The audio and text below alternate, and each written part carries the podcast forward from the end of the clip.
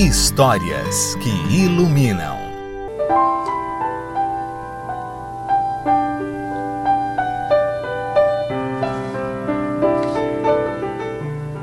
Com os ouvidos da alma.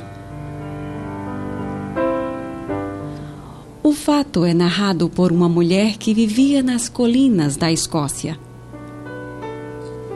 Era inverno, próximo ao Natal.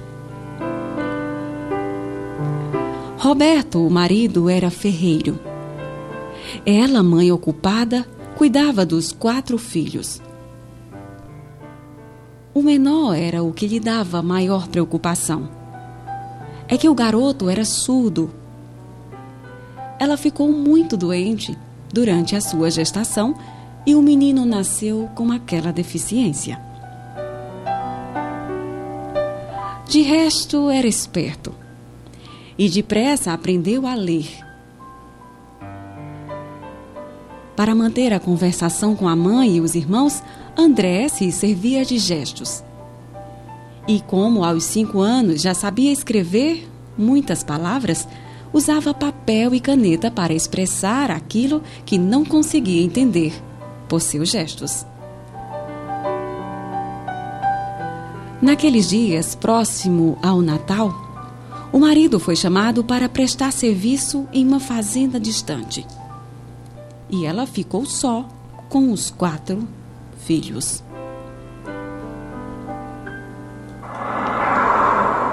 A tempestade veio e durou dias. A caixa de lenha ao lado do fogão começou a ficar vazia. Na quase véspera do Natal, Elizabeth agradeceu a Deus pela colheita do verão ter sido boa. Pelas compotas terem dado certo e pela caça do marido. Assim, eles teriam o suficiente para se alimentarem até acabar aquele inverno ingrato. Mas a lenha acabou. Ela reuniu os quatro filhos, calçaram e se agasalharam bem e saíram quando o tempo deu uma trégua. Os pequenos Mary, Alice e André brincavam entre as árvores felizes por estarem fora de casa. Corriam de um lado para outro enquanto ela e o filho maior de 15 anos cortavam troncos em pedaços pequenos e colocavam no trenó. Num piscar de olhos, o tempo novamente mudou. O vento soprou forte e a neve caiu violenta. Ela conseguiu encontrar as duas meninas, mas não o pequeno André.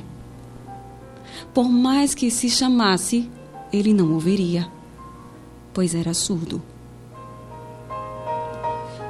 Voltaram para casa a fim de não congelarem. O vento era impetuoso, as horas angustiosas passaram lentas.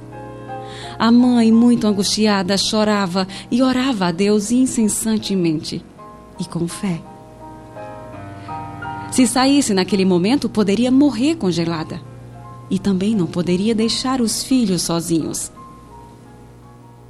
Quando a tempestade acalmou, ela se preparou para ir procurar o menino. Estaria vivo, pensava ela. Teria caído cego pela tempestade em algum penhasco. Então. Alguém bateu na porta. Era o pequeno André, sorridente. Entre gestos e escritos no papel, explicou à sua mãe que logo que a tempestade começou, ficou agachado atrás de um tronco. Depois escreveu que ouviu chamar o seu nome: André, André. Foi até onde a voz vinha e não tinha ninguém. Então ouviu de novo: Venha, André, venha para casa. Continuou caminhando, seguindo a voz. Embora não visse ninguém, e assim foi até chegar em casa.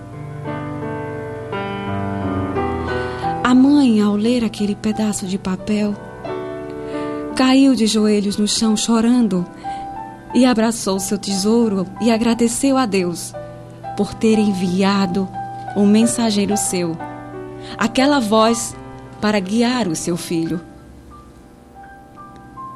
Uma voz que não vinha do mundo exterior, mas que se fez ouvir na alma do pequenino André.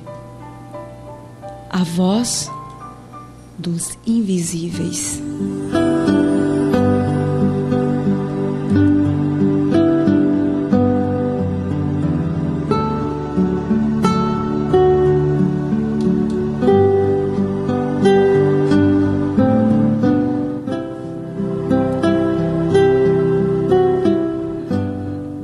Iluminado, iluminada. O Natal é uma época de esperança, de confiança e de fé. É uma época de acreditar no invisível e em maravilhas que o Divino Pai nos proporciona. Uma época em que os mensageiros de Deus contam, falam, e os surdos ouvem as suas vozes. Natal é o momento em que a terra toca os céus, aquieta os gritos para ouvir o canto da esperança. A oração e o canto daquela mãe.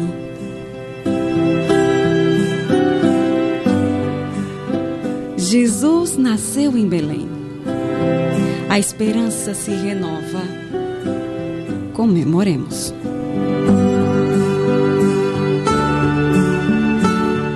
Que a fé entre em nossos corações nesta manhã de domingo. Que você deixe essa magia invisível fazer parte de sua vida e de sua família. Essa mensagem nos emociona. E acredite, o Divino Pai está sempre com você. Ele está conosco.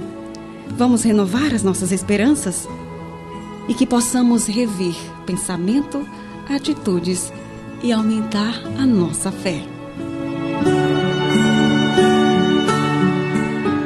Conto Tempestade nas Montanhas, Ouvidos da Alma. Autoria desconhecida.